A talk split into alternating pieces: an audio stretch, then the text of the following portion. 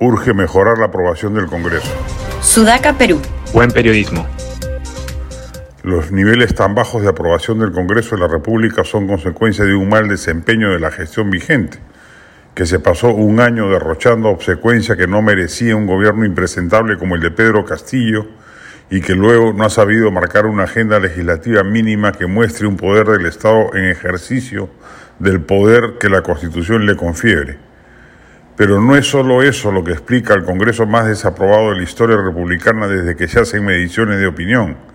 Hay también un problema estructural que debe ser entendido, la escasa representación que el Congreso tiene, lo cual hace que una vez instalado se convierta en un poder alejado de los votantes que lo eligieron y generando la apariencia de una burbuja parlanchina inútil e innecesaria.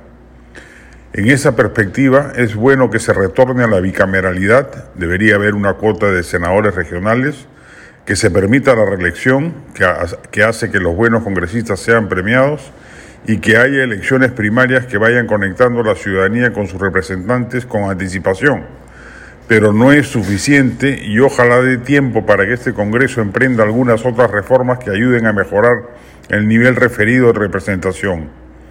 Por ejemplo, estableciendo la renovación parcial del Congreso o creando distritos electorales múltiples que acerquen al elector con su congresista de una manera que hoy se difumina con la votación general y abierta. Si se logra remediar en parte la subrepresentación y se genera un statu quo que haga que la ciudadanía no entregue un cheque en blanco por cinco años a un poder del Estado cuya naturaleza institucional es incomprendida acá y en todos los países democráticos del mundo, se avanzaría mucho. Si estos cambios los logra la actual gestión de Williams y la que lo sucede el 28 de julio, habrá logrado mejorar su propia mala percepción, sin lugar a dudas, pero lo importante es que habrá sentado las bases para que en el futuro los parlamentos se conviertan en elementos interactivos con la ciudadanía mucho más eficaces.